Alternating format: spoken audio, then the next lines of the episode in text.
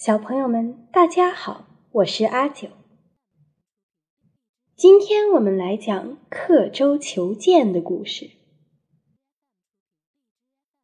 有一个楚国人出门远行，他在乘船过江的时候，一不小心把随身带着的剑掉到江中的急流里去了。船上的人都大叫：“剑掉进水里去了！”这个楚国人马上用一把小刀在船舷上刻了一个记号，然后回头对大家说：“这是我的剑掉下去的地方。”众人疑惑不解地望着那个刀刻的印记，有人催促他说：“快下水去找剑呐！”楚国人说：“慌什么？我有记号呢。”船继续前行，又有人催他说：“再不下去找剑，这船越走越远，当心找不回来了。”楚国人依旧自信地说：“不用急，不用急，记号刻在那儿呢。”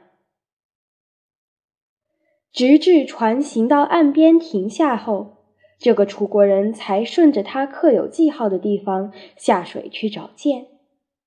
可是他怎么能找得到呢？船上刻的那个记号是表示这个楚国人的剑落水瞬间在江水中所处的位置。掉进江里的剑是不会随着船行走的，而船和船舷上的记号却在不停的前进。等到船行至岸边，船舷上的记号与水中的剑的位置。早已风马牛不相及了。这个楚国人用上述办法去找他的剑，不是太糊涂了吗？他在岸边船下的水中白费了好大一阵功夫，结果毫无所获，还招来了众人的讥笑。这则寓言成语故事告诉我们。用静止的眼光去看待不断发展变化的事物，必然要犯脱离实际的主观唯心主义错误。刻舟求剑就是从这个故事来的。舟是船，求是寻找。有的人办事不管时间地点的变化，始终不肯改变原来的主意。我们就可以说他是刻舟求剑。Marking the boat to retrieve a sword from the river. Once upon a time, a man of the Chu kingdom was traveling far from home. He was riding a ferry boat over a large, turbulent river when, about halfway across, he accidentally dropped his sword into the river. This caused an uproar among the other passengers on the boat, who all shouted, He's dropped his sword! and urged him to retrieve it with great excitement. But the man stayed perfectly calm and only pulled out a small knife, carving a mark into the side of the boat. The onlookers were befuddled. Why aren't you getting your sword? One person prodded. I've marked the place it fell already, the man reassured. I'll get it when we near the shore, where the water is shallower and calmer. The surrounding people were all quite doubtful, but the boat pressed on.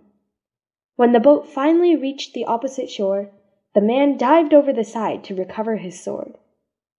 But no matter how hard he searched or how deep he swam, he simply could not find it. Why was this? He had marked the place on the boat where the sword had fallen at the time of losing it. But a sword cannot follow a boat to shore, so of course by the time he went down to look for it, it was not there in the shallow, calm waters, but rather still in the middle of a raging river. The man had lost his sword and expended lots of effort with no result, and had become a laughing stock to those who were watching from the shore.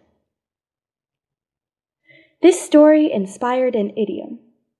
When someone is being blind to change and development, seeing only the state of things which is right in front of them, we say they are marking the boat for the sword in the river.